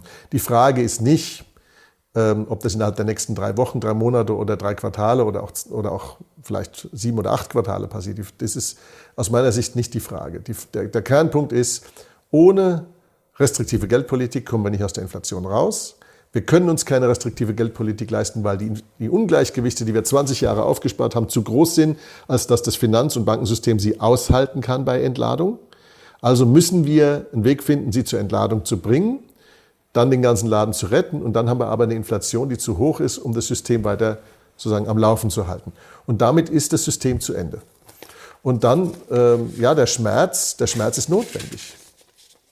Der Schmerz ist notwendig. Ähm, Ja. Wollen wir noch mal ganz kurz über Alternativen sprechen? Viele setzen ja auf entweder zum Beispiel Geldmarktfonds, kurzlaufende Anleihen. Jetzt haben Sie vorher gesagt, Staatsanleihen glauben Sie auch nicht so dran. Aber jetzt amerikanische Staatsanleihen sind doch im Zweifel immer noch eine gute Alternative, oder? Also äh, Staatsanleihen, äh, auch in dieser Welt, ähm, gehen, die, die werden nicht zahlungsunfähig, auch die amerikanischen nicht. Wobei ich ja nicht gesagt habe, nehmt nur Dollars. Also mein, mein Hinweis ist ja, nehmt Fremdwährungen, nehmt äh, ungarische Forint, nehmt äh, Zloty, nehmt äh, schwedische äh, Kronen, nehmt australische Dollar, US-Dollar, Wie Singapur-Dollar. mache ich das denn fachmännisch? Denn äh, man darf besten- jetzt nicht irgendwelche Fremdwährungskonten, das ist ja auch Am gefährlich. besten, also, man nimmt ganz kurz laufende Fremdwährungsanleihen. okay. Und das kriegt man über, ein, über äh, gute Brokerfunktionen, also so Interactive Brokers zum Beispiel oder andere. Also ich will jetzt keine Werbung machen für irgendjemanden, da fällt mir jetzt nur gerade ein. Aber es gibt ja Online-Broker-Systeme, wo man das machen kann. Und äh, Fremdwährungsanleihen sollten eigentlich kein großes Problem sein. Halt kurzlaufende, damit man flexibel bleibt und damit man auf Zinsbewegungen nicht äh, mit Kursverlusten reagiert. Kein ja? Zinsänderungsrisiko Genau. möglichst. Ähm, Gold. Jetzt sind Sie ja kein offizieller Goldbotschafter sozusagen äh, mehr, weil Sie ja, äh, ja nicht mehr sagen, bei Degussa sind. Jetzt frage ich Sie mal äh, äh, kritisch. Ist Gold wirklich so gut, wenn uns jetzt der Laden um die Ohren äh, fliegen sollte? Denn natürlich als Werterhalt theoretisch ja. Aber es ist schon mal schlecht transportierbar. Also ich bin schon mal, wenn ich jetzt hier, sag mal, ich tausche jetzt 500.000 Euro in Gold, das ist sehr viel Gold. Dann habe ich natürlich acht Kilo aktuell. ja, genau, das ist äh, schon mal unpraktisch, sag mal, gerade wenn ich jetzt ins Ausland will, dann kann es mir theoretisch gestohlen werden. Gut, dann muss ich es irgendwo lagern. Ähm, und wenn wir jetzt 30% Inflation hätten, also zum Bezahlen im Alltag ist Gold auch nicht so praktisch. Ja, Sie oder? können schlecht mit einem Goldbarren in den, zum Metzger gehen Ja. und der fragt Sie dann, hätten Sie es gern geschnitten oder am Stück? Und Sie antworten auch, hätten Sie es auch gern geschnitten oder am Stück. Ja, das können Sie nicht machen. Das, das sehe ich ein. Ja, aber ähm, ich glaube, ähm, es war ja so, dass solange ich äh, CEO der Degussa war, äh, haben die Leute gesagt, er macht das nur, weil er, ist, weil er Goldhändler ist. Die Wahrheit ist, ich habe das auch schon vorher gemacht. Ich habe auch schon vorher gesagt, Leute, Edelmetalle sind das richtige Vehikel, um sich vor diesem Unsinn zu schützen. Und ähm, ich habe es währenddessen gemacht und ich mache es jetzt immer noch. Also äh, und so bin ich auch selbst investiert. Ja, also ein Großteil meiner liquiden Mittel ist in Gold und ähm, da liegt es auch hervorragend. Also es hat auch gut performt in, den, in der Zeit, in der ich das jetzt äh, halte und, äh, und, und aufgestockt habe. Und äh, die Frage ist, ist Gold als Zahlungsmittel geeignet? Äh, Die Antwort ist relativ simpel. Wenn Sie Gold kaufen, um Ihr Vermögen sozusagen auf die andere Seite der Krise zu bringen, dann sind Goldbarren das richtige Vehikel, weil die Formkosten niedriger sind. Ja, Also umso größer die Einheit, umso geringer die relativen Formkosten relativ zum, zum Goldpreis und dann kommen Sie mit einem geringeren Aufschlag, kriegen Sie mehr Gold fürs Geld. Ja, also wenn es, wenn es um die Vermögenssicherung geht, empfehle ich Barren. Wenn es aber um Zahlungsmittelfunktionen geht, empfehle ich Münzen oder kleine Barren, auch wenn die Formkostenaufschläge höher sind. Und dann äh, macht man eine Mischung aus kleinen Goldmünzen, ähm, Ein-Unzen-Münzen, vielleicht noch ein paar für größere Einkäufe und Silberunzen. So eine Silberunze aktuell liegt so bei 25 Euro. Kurs Also schwankt natürlich. Ich habe den Tageskurs nie im Kopf. Den hatte ich auch als, als Degussa-Chef nicht im Kopf, weil das ist gar nicht relevant äh, gewesen für die Frage, wie betreibe ich mein Geschäft. Ja, so den Tageskurs dürfen Sie mich nicht fragen. Aber so großen, größenordnungsmäßig 20, 25, 30 in diesem Korridor hat sich ja die letzten äh, Quartale äh, und Jahre bewegt. Und wenn Sie also eine 1 Unzen äh, Silbermünze haben, damit können Sie beim Supermarkt an der Kasse bezahlen. Ja? Äh, Dann machen Sie halt den Einkauf so, dass es grosso modo auf die 30 Euro rausläuft oder auf ein Multiple von 30 Euro. Und auch bei der Tankstelle können Sie auch damit bezahlen. Also das geht. Ja? Sie, äh, es ist durchaus so, dass man es so stückeln kann. Oder ein Unzenbarren gibt es ja auch. Ne? Das sind 60 Euro, glaube ich, aktuell. Oder nicht ganz 60 Euro. Aber das ist, äh, äh, das ist kein Problem. Ja? Ganz praktisch. Ähm, ist Gold schwer und oder schwer zu transportieren? Das verneine ich ganz klar. Also wissen Sie, äh, wenn Sie äh, ein Kilo Gold haben, das ist so ungefähr so, so, so viel wie ein kleines Handy, also ein ganz kleines Handy, aber das sind 60.000 Euro. Das heißt, das stecken Sie in die Hosentasche. Sie können 60.000 Euro unauffällig in der Hosentasche mit sich rumtragen. Natürlich. Komme ich da beim Flughafen durch die Kontrolle? ähm, also aktuell überhaupt gar kein Problem. Äh, Sie müssen es anmelden, wenn es mehr als 10.000 Euro sind, wegen Geldwäschegesetz. Und äh, natürlich halten wir uns hier an Gesetze. Ja? Und ähm, das ist auch überhaupt kein Ding. Ich habe also, ich habe mal äh, Silbermünzen äh, mit einem äh, mit einem Flug ins Ausland mitgenommen. Und die waren insgesamt, ich glaube, das waren für 5000 Euro Silbermünzen. Das war also schon ein ganz ordentlicher Batzen. Und die habe ich im Handgepäck natürlich gehabt, weil ich die nicht aufgeben wollte. Und dann habe ich an der Sicherheitskontrolle gesagt, hier, das sind Silbermünzen. Und dann könnt ihr die da durchschleusen und das war überhaupt kein Problem. Also äh, das ist in keinster Weise illegal. Ich kann auch für 100.000 mitnehmen, aber ab 10.000, wie gesagt, muss ich es anmelden. Dafür haben wir ja am Flughafen einen Zoll. Jetzt wollen wir noch einen kurzen Ausblick wagen gegen Ende. Kommen wir nochmal zurück zu den Banken. Da gibt es jetzt viele Risiken, über die gesprochen wird. Vor allem Commercial Real Estate ist momentan mhm. so ein Schlagwort. Das Problem ist, da liegen ja über 70 Prozent bei den äh, kleineren Regionalbanken, also jetzt in den USA natürlich, nicht in Deutschland. Ja. Ähm, ist das so ein Brandherd? Leverage Buyouts wird gesprochen. Oder glauben Sie wirklich, dass ja, dass es von irgendwo überraschend kommt, dass dann ein größerer Player umkippt, den man jetzt vielleicht noch gar nicht so auf dem Zettel hat. Ähm, was, was hören Sie so? Sie sind ja, ja gut vernetzt. Also, naja, ähm, ich sag mal so. Äh, wo geht die nächste Bombe ich, hoch? Ich bin nicht so gut vernetzt, dass ich das wüsste, sonst würde ich meine Füße schon auf den Bahamas am Strand baumeln lassen. Ja, also ähm, da, da, muss ich leider Sie enttäuschen, wenn, Sie, wenn das Ihre Erwartung ist. Ähm, und es ist es war auch 2007, 2008 so, als es Lehman erwischt hat. Da gingen vorher im Markt ähm, alle möglichen Gerüchte. Es erwischt einen mhm. großen. Ja? Da, haben, da, wurde viel geraunt. Ja? Und Raunen ist immer leicht. Ja? Und äh, der könnte sein, der könnte sein. Die Wahrheit ist, dass es eigentlich im Moment, zumindest nach meinem Einschätzung, noch gar keiner weiß, wen es da erwischen könnte oder wer da ein potenzieller Kandidat ist. Und wenn wir jetzt beispielsweise, jetzt haben wir unsere Diskussion auf eine Deutsche Bank eingeschossen, das ist völlig in den Sternen, ob diese erwischt und wenn ja, äh, wann, ja, und, und ob die dann die ersten sind oder jemand völlig anderes. Also das kann kein Mensch sagen. Die, äh, die Komplexität des Systems ist viel zu hoch. Was wir sagen können ist, ähm, stellen Sie sich vor, Sie stellen einen, einen, Topf Wasser auf den Herd und dann stellen Sie, schalten Sie den an und erhitzen das. Und dann beobachten Sie den Topf Wasser. Und irgendwann mal ist es ja so, wenn das Wasser heiß wird, dann steigen die Blasen auf und platzen. Aber irgendwann mal steigt die erste kleine Blase auf und platzt. Sie können aber nicht sagen, in der Fläche von dem Topf, an welcher Stelle die erste Blase entsteht und genau da hochsteigt und platzt. Das können Sie nicht. Sie wissen, es wird passieren. Und es werden dann immer größere Blasen und am Schluss beult das ganze Ding sozusagen hoch, weil die Hitze so groß ist, dass es dass ständig Wasserdampf sich unten bildet, der nach oben steigt äh, und dann an der Oberfläche zerplatzt. Das wissen Sie, aber Sie wissen nicht, an welcher Stelle die erste Blase aufsteigt und die zweite und die dritte und die fünfte. Das wissen sie nicht. Und ich glaube, das System ist viel zu komplex, mhm. um so eine Prognose machen zu können. Natürlich kann man darüber diskutieren über Namen, aber dann ist es sehr sinnvoll, darüber zu diskutieren, zu sagen, okay, wie kritisch wäre es denn, wenn es den erwischt?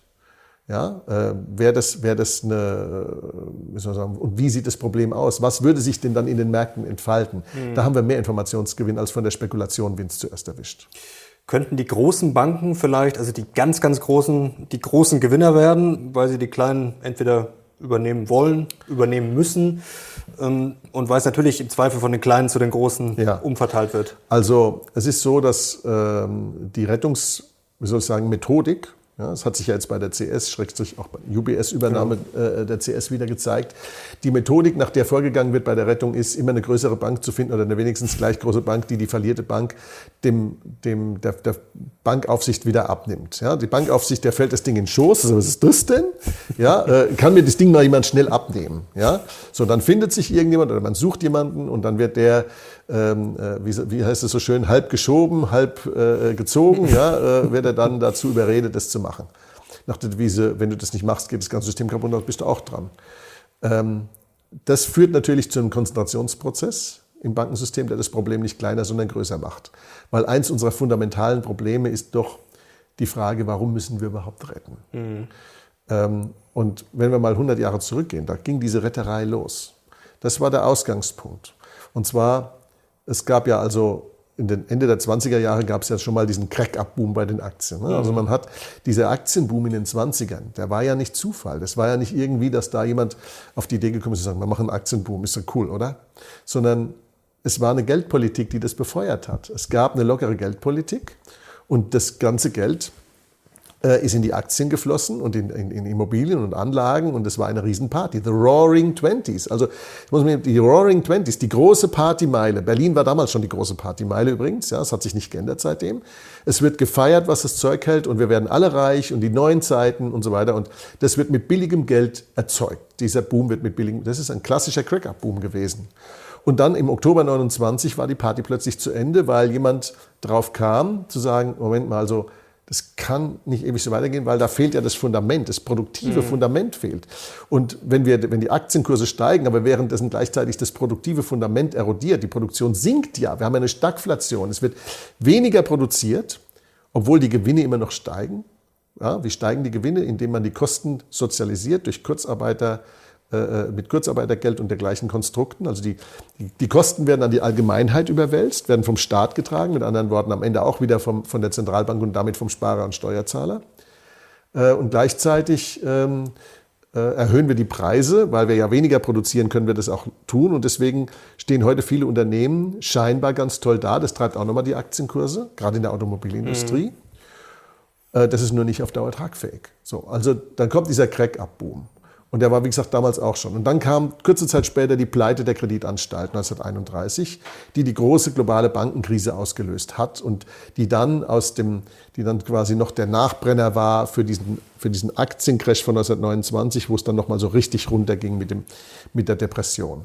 Und dazwischen, zwischen 1929 und 31 und dann fortgesetzt bis 33, 34 gab es Politik, die alles falsch gemacht hat, was man falsch machen konnte. Der Staat hat gesagt, wir können es besser. Das waren die ersten sozialistischen Experimente. Der New Deal, mhm. ja, also Roosevelt kam da mit seinem New Deal an, der übrigens wirtschaftspolitisch das Gleiche war, was Hitler gemacht hat, nämlich künstliche Nachfrage schaffen, Steuern erhöhen. Was ja erstmal funktioniert hat. Ja, das führt, äh, das, äh, da, da kommt dann das raus, was dann Ernest Hemingway beobachten konnte, der dann gesagt hat, ja, Inflation ist, die, ist das Allheilmittel eines schlecht regierten Landes gefolgt vom Krieg. Weil natürlich die Nachfrage, also fairerweise muss man sagen, Roosevelt hat die Nachfrage erstmal in Infrastruktur gesteckt, während Hitler sie in Rüstung gesteckt hat. Also da gab's, mhm. das darf man nicht gleichsetzen. Ja, also, aber, die, aber ökonomisch betrachtet hatten die, beide die, hatte die, hatten die beiden die gleiche keynesianische Idee. Wir machen Nachfrage und dann wird alles, alles gut. Die Nachfrage, die, da wird eben nicht alles gut, weil da werden neue Ungleichgewichte geschaffen, wenn der Staat das macht. Die Schulden sind dann noch da und die Investitionen, die getätigt werden, sind möglicherweise nicht nachhaltig. Insbesondere im Deutschlandfall waren die nicht so wirklich nachhaltig. Ja? Ähm, und das Ergebnis ist dann, dass man äh, die Banken gerettet hat. In den 30er Jahren hat man gesagt, wir müssen die Banken retten. Wenn wir das nicht tun, dann führt das eben zu dieser Großkatastrophe. Und das war ein Fehler. Das war ein Fehler. Und zwar deswegen, weil seitdem die Banken immer größer geworden sind. Warum werden die Banken immer größer? Weil Größe ein Wettbewerbsvorteil ist. Die ganzen Vorteile der Größe können ausgeschöpft werden. Die Kosten der Größe muss die Bank aber nicht mehr tragen, weil der Staat diese Risikokosten trägt. Mhm. Das heißt also, die Banken können überhaupt nur deswegen so groß werden, weil sie im Zweifel gerettet werden. Und umso größer sie werden, umso teurer wird die Rettung. Was hat man dann gesagt? als man das irgendwann mal verstanden hatte, dass das ein Problem ist, dass die Rettungspolitik die Banken immer größer und damit immer gefährlicher und immer intransparenter macht. Ja, dann müssen wir eine Bankaufsicht installieren, die das halt in den Griff kriegt. Das heißt also, wir probieren es jetzt mit Bürokratie. Diese Bürokratie war in den 30er, 40er, 50er, 80er, 90er und auch heute nicht in der Lage, in, diesen, in all diesen Jahren nicht in der Lage, halbwegs zu verstehen, was sie für ein Tierchen vor sich hat. Dafür ist die viel zu unterbezahlt. Ja, weil wenn sie wirklich gut sind, dann verdienen sie als Banker an Boni in einer Woche, was die Jungs in einem Jahr verdienen. Ja? Das heißt also, wenn sie wirklich gut sind, dann gehen sie nicht zur Aufsicht. Das sei denn, sie sind sehr idealistisch. Das ist eher die Ausnahme. Mhm. Und die, die rennen immer den Entwicklungen hinterher. Die Banken sind denen immer fünf Schritte voraus. Nicht die Banken, aber die Leute, die die Banken so, wie soll ich sagen, steuern und benutzen, dass für sie die Superboni dabei rauskommen. Das sind nicht notwendigerweise die Aktionäre, denn die haben auch nicht allzu viel von dem Spiel. Ja, also wenn Sie sich mal anschauen, das Verhältnis von Boni zu Dividenden, da kommen Ihnen die Tränen als Aktionär. Und ähm, das Ergebnis ist, dass die immer noch größer werden. Und jetzt diese Rettungsorgie, die wird sie noch größer machen. Das Problem wird aber dadurch nicht gelöst. Wir müssten eigentlich, wenn wir eine wirkliche Lösung dieses Problems wollen, über einen sehr radikalen Schnitt nachdenken. Und zwar? Nämlich alles, was marktfremd ist, muss weg. Das heißt also, die Rettung muss weg. Das heißt, wir retten nicht mehr. Damit wir dazu kommen können, dass wir nicht mehr retten, müssen wir zwei Dinge tun. Erstens brauchen wir ein Trennbankensystem, das heißt, wir müssen die Investmentbanken wieder von den das Commercial Banks trennen. Das wurde dann wieder das gab es schon mal, das wurde wieder abgeschafft. Dann hat man es in der Finanzkrise halbherzig wieder so ein bisschen dran rumlaboriert, indem man den Banken gesagt hat, ihr müsst getrennte Buchungskreise für alles haben, damit wir das notfalls aufdröseln können. Da, kann, da lache ich doch nur drüber, um ehrlich zu sein, weil das ist doch völlig klar, dass das im Zweifel gar nicht geht. Ja, also diese ganzen, diese ganzen Drehbücher, wie das dann alles gemacht und abgewickelt und aufgedröselt wird, die sind alle, wie soll ich sagen, für den Müll. Das hat noch nie jemand ausprobiert, ob die dann auch funktionieren, wenn es dann soweit ist. Da werden Planspiele gemacht und, und, und irgendwelche Simulationsmodelle. Simulationsmodelle sind übrigens generell eine blöde Idee, egal, äh, und nicht nur beim Klima, sondern da auch. Ja, das sind die gleichen, die gleichen Methoden, die funktionieren im Zweifel gar nicht. Das hat ja 2008 auch nicht funktioniert. Da gab es ja dann äh, Risikokennzahlen, die waren quasi im Modell gar nicht ja, also das, äh, existent. Das, das, also äh, das funktioniert nicht. Und auch diese Idee, äh, man könnte das sozusagen bürokratisch-administrativ lösen, funktioniert nicht. Also ein Trennbankensystem muss nach meiner Überzeugung her. Und dann müssen wir alle großen Banken in kleine Einheiten zerlegen. Und zwar nicht durch Enteignung, sondern indem wir wirklich aus einer Großbank zehn kleine machen. Mhm. Und die zehn kleinen, die gehören dann wieder alle den Leuten, die vorher die Großbank gehabt haben. Also wir nehmen ihnen nichts weg, aber sie müssen in zehn kleine Banken oder auch in 20 kleine Banken zerlegt werden und dürfen auch nicht mehr fusionieren. Und dann wird also im Grunde genommen denen gesagt, pass mal auf, ihr könnt jetzt machen, was ihr wollt, aber ihr werdet nie mehr gerettet. Und wenn ihr eine große Bank macht, da fusioniert, dann passiert nämlich Folgendes. Dann werden die Sparer und die Anleger sagen, das Ding ist mir zu gefährlich, denn gerettet wird es nicht. Eine große Bank ist auch immer eine mhm. intransparente Bank. Und umso mehr Intransparenz da ist, die ist ja nicht nur für den Steuerzahler und für die BaFin oder für die Europäische Bankaufsicht intransparent, die ist vor allen Dingen auch für den Anleger und den Aktionär intransparent. Der kann es ja auch nicht besser sehen, weil das Rechnungslegungswerk für alle, was veröffentlicht wird, ist ja mehr oder minder gleich.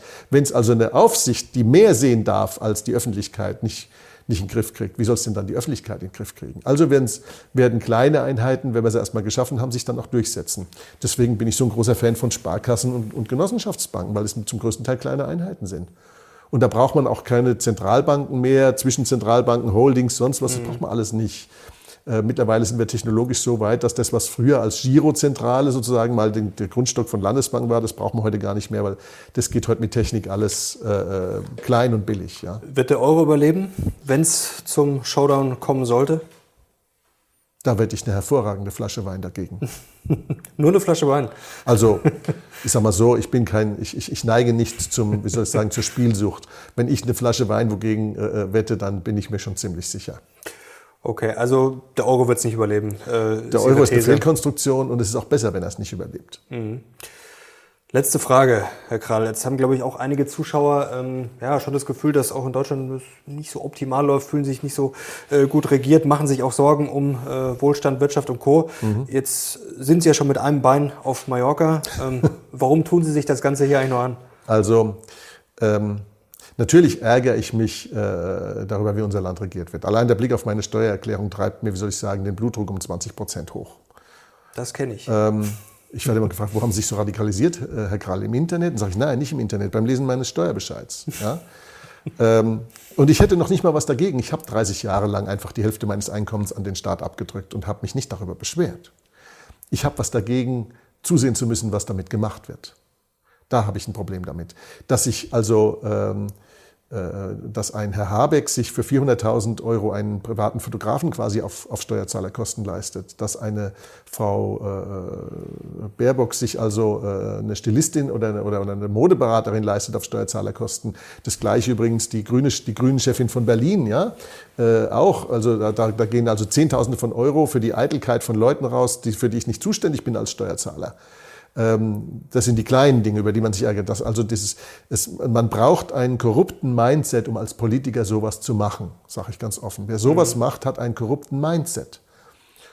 Und äh, ich sag mal so, das Zweite ist, wo der Verstand fehlt, ist auch der Anstand meistens leider weit. Ähm, und dann gibt es natürlich noch dieses ganz generelle Problem der Inkompetenz, dass das Geld ausgegeben wird für alles Mögliche. Es wird mit vollen Händen in der ganzen Welt verteilt. Ja? Äh, wir sind das Sozialamt der Welt. Äh, die Politiker reisen gerne CO2-neutral, wie man so ahnen kann, äh, in alle in, in Länder, die hunderttausende Kilometer entfernt sind, nehmen den 360-Grad-View von Frau Baerbock ein. Ja? Ähm, und überall, wo sie aufschlagen, hinterlassen sie dicke Schecks. Egal, ob es die Taliban sind oder ob es Indien ist oder ob es Afrika ist. Überall werden dicke Schecks verteilt. Und ähm, man ich sag mal, äh, man hat überhaupt nicht mehr das Gefühl, äh, dass das Geld so irgendwann mal verdient worden ist. Friedrich der Große hat mal gesagt, der Staat muss sparsam mit dem Geld seiner Bürger umgehen, denn es ist mit dem Schweiß und dem Blut seiner Bürger verdient. Diese Politiker haben überhaupt keine Ahnung mehr, wessen Geld sie da ausgeben und was es an Schweiß, Blut und Tränen gebraucht hat, um das zu verdienen und was die Leute sich reinhängen müssen, um das zu verdienen. Sie haben keine Ahnung. Sie verdienen vier bis fünfmal so viel wie der Durchschnittsdeutsche, sind aber keine Leistungsträger, weil wenn sie Leistungsträger wären, dann wären sie nicht in die Politik gegangen. Die meisten von ihnen jedenfalls. Und ja, da regen sich die Leute zu Recht drüber auf. Ich reg mich auch drüber auf. Aber wer das ändern will, der muss aktiv werden. Und der kann, also ich kann das Land verlassen und kann sagen, könnt mich alle, das bin ich aber nicht. Ich habe nämlich von meinen Eltern ein freies und wohlhabendes Land übergeben bekommen. Die waren, meine Eltern waren ganz, ganz fleißig. Ja, äh, das war auch Mittelstand. Nicht reich, aber Mittelstand. Und ähm, wobei damals war es noch möglich, dass man mit dem, mit, dass, dass, mhm. dass, dass wenn einer nur gearbeitet hat und der andere oder die andere in dem Fall sich um die Kinder gekümmert hat, ich habe auch drei Kinder zu Hause, dass das dann gereicht hat für Haus, Auto, Urlaub und Ausbildung der Kinder. Das kann man ja heute für 90 Prozent der Leute vergessen, weil diese Politik beraubt nämlich die Menschen. Diese Politik beraubt die Menschen. Heute können sich die Leute nicht mehr das leisten, was sich unsere Elterngeneration leisten konnte, mit wenigen Ausnahmen. Und das ist nach, nachdem sich das Bruttosozialprodukt angeblich die letzten 40, 50 Jahre verdreifacht hat, muss es ja irgendwo hingegangen sein. Also es wird den Leuten weggenommen. Es ist die Geldpolitik, die es ihnen wegnimmt. Auf unterschiedlichsten Kanälen. Die Leute durchschauen es nur nicht, aber es wird ihnen genommen. Die Leute könnten drei bis viermal so wohlhabend sein, wenn es diese Politik nicht gäbe und auch diese Wirtschaftspolitik nicht gäbe. Und jetzt, jetzt haben wir eine Politikerklasse im Amt, die bildet sich ein, sie könnte die Gesetze der Physik und der Logik außer Kraft setzen und die Geisteskrankheit regieren lassen in diesem Land. Warum sage ich, die Geisteskrankheit regiert in diesem Land? Weil es ein Beispiel gibt, an dem man es deutlich machen kann, dass die Geisteskrankheit dieses Land regiert. Und diese Geisteskrankheit, die geht aber in alle Bereiche rein. Wissen Sie, vor ein paar Jahren habe ich mal einen, einen Artikel gelesen über die schöne Demokratische Volksrepublik Nordkorea. Und da war ein Teil der Propaganda zu sagen, also einer der Kims, der musste sich nie der Profanität des Stuhlgangs beugen. Ich vermute mal, die Grundidee hinter diesem Propagandasatz war, sagen zu müssen oder sagen zu, sagen zu sollen, dass sowas Profanes in der Anatomie gottähnlicher oder gottgleicher Wesen nun mal nicht vorgesehen ist. Ja, und da dachte ich bei mir, boah, die menschliche Anatomie zu verleugnen, das wird es bei uns nicht geben. Ja, aber bei uns gibt es jetzt Männer mit Gebärmutter und Frauen mit Penis. Und der Queerbeauftragte der Bundesregierung erzählt uns das als wissenschaftliche Wahrheit so ein Schwachsinn, und das kann man nur als Schwachsinn und als geistige Krankheit bezeichnen, sowas zu sagen, ja, durchzieht die Politik in allem, was sie macht. Und die Leute dazu zwingen zu wollen, diesen Unsinn nachzubeten und dann auch noch zu sagen, das ist jetzt wissenschaftlich so, das ist die höchste Form der Unterwerfung des Untertanen. Wenn, äh, wenn der Mensch so weit gebracht wird, dass er das nachbetet, weil es politisch korrekt ist, dann hat er sich endgültig zum vollkommen beherrschten, manipulierbaren Untertan gemacht. Und der Ausfluss dieser Geisteshaltung zieht sich durch alle Politikfelder der Ampel. Ob es die Energiepolitik ist, die sogenannte Klimawende, die auf Modellen basiert, die auch nicht wissenschaftlich sind und nicht funktionieren können, können wir mal eine separate Sendung drüber machen. Ja, ähm, ob es äh, die Geopolitik ist, wo man mit einem Messer zu einer Schießerei geht, ja, wo man vollkommen unvorbereitet sich in ein geopolitisches Abenteuer stürzt, für das man nicht vorbereitet oder auch nicht gerüstet ist im buchstäblichen Wortsinne. Und wo man ähm, wie immer sozusagen das Moralin über die, Real, über die Realpolitik stellt und jetzt trifft diese Politik auf eine geschwächte Wirtschaft, und zwar insbesondere im Energiesektor. Denn mit dieser Energiepolitik können Sie keine Industrienation betreiben. Das ist ganz einfach zu erklären, warum das nicht möglich ist. Wenn Sie ins 18. Jahrhundert zurückgehen und Sie sind Holz sammeln gegangen im 18. Jahrhundert, das mhm. war die Hauptenergiequelle der Menschen, war Holz zu sammeln im 18. Jahrhundert, vor der industriellen Revolution. Dann hatten Sie eine Energieeffizienz Input-Output von 1 zu 3 bis 1 zu 5. Das heißt, Sie mussten eine Energieeinheit aufwenden und haben drei bis fünf Energieeinheiten dafür zurückgekriegt. Dann kam die erste industrielle Revolution mit der Kohle und sie mussten eine Energieeinheit aufwenden und haben 20 zurückbekommen. Deswegen hat das 19. Jahrhundert diese Wohlstandsexplosion gesehen. Und die Armut, die man dem Kapitalismus im 19. Jahrhundert zuschreibt, die war nicht vom Kapitalismus verursacht, sondern die war vom Feudalismus geerbt. Der, Kapitalismus hat sie abgeschafft. Aber der Marxismus hat so getan, als wäre der Kapitalismus an der ererbten Armut schuld gewesen und hat damit einen Prozess in Gang gesetzt, der im 20. Jahrhundert dazu geführt hat, ihn zu verleumden und möglichst mhm. auch abzuschaffen. Dann kam die zweite industrielle Revolution, wir kamen dann zum Öl. Da war das Verhältnis schon 1 zu 50, dann kam die Atomkraft, das Verhältnis war 1 zu 100. Und jetzt fragen Sie mich, was ist das Verhältnis bei den äh, Windrädchen von Häuptling klapprigem Windrad Habeck und bei der Solarenergie? Was ist das Verhältnis von reingesteckter Energie und rausgeholter Energie? 1 zu 3 bis 1 zu 5. Nur mit dem Unterschied zum Holzsammeln ist, dass Sie nicht den Holzscheit da liegen haben, der jederzeit die Energie abgibt, wenn Sie sie brauchen, sondern es ist vom Zufall abhängig und vom Wetter. Sie haben also eine volatile Energiequelle, die die gleiche Energieeffizienz hat wie das Holzsammeln im 18. Jahrhundert. Und dann sagt uns der Bundeskanzler in seiner Allweisheit, dass das ein Wirtschaftswunder auslösen wird. Das löst vielleicht ein blaues Wunder aus, aber kein Wirtschaftswunder. Und deswegen ist es allerhöchste Zeit für eine Politikwende. Und ich bin nicht bereit, dieses Land vor die Wand fahren zu lassen. Ich habe ein wohlhabendes Land von meinen Eltern bekommen und ich werde ein freies und wohlhabendes Land an meine Kinder übergeben. Und ich fordere jeden in diesem Land auf, es mir gleich zu tun. Hier zu bleiben und dafür zu sorgen, dass das so ist. Und dafür müssen wir die inkompetente Politikerkaste, die uns jetzt regiert, leider in die Wüste schicken. Herr Krall, das war mal ein Statement. Leute, wenn ihr das feiert, dann Daumen hoch, wenn ihr Herrn Krall vor allem wieder sehen wollt und unbedingt natürlich den Kanal abonnieren. Ja, um sowas nicht mehr zu verpassen. Herr Krall, herzlichen Dank für den Klartext. Ich danke Ihnen. Und danke natürlich für die spannenden Insights aus der Bankenwelt. Danke euch fürs Zuschauen. Wir sind jetzt raus. Bis zum nächsten Mal. Ciao.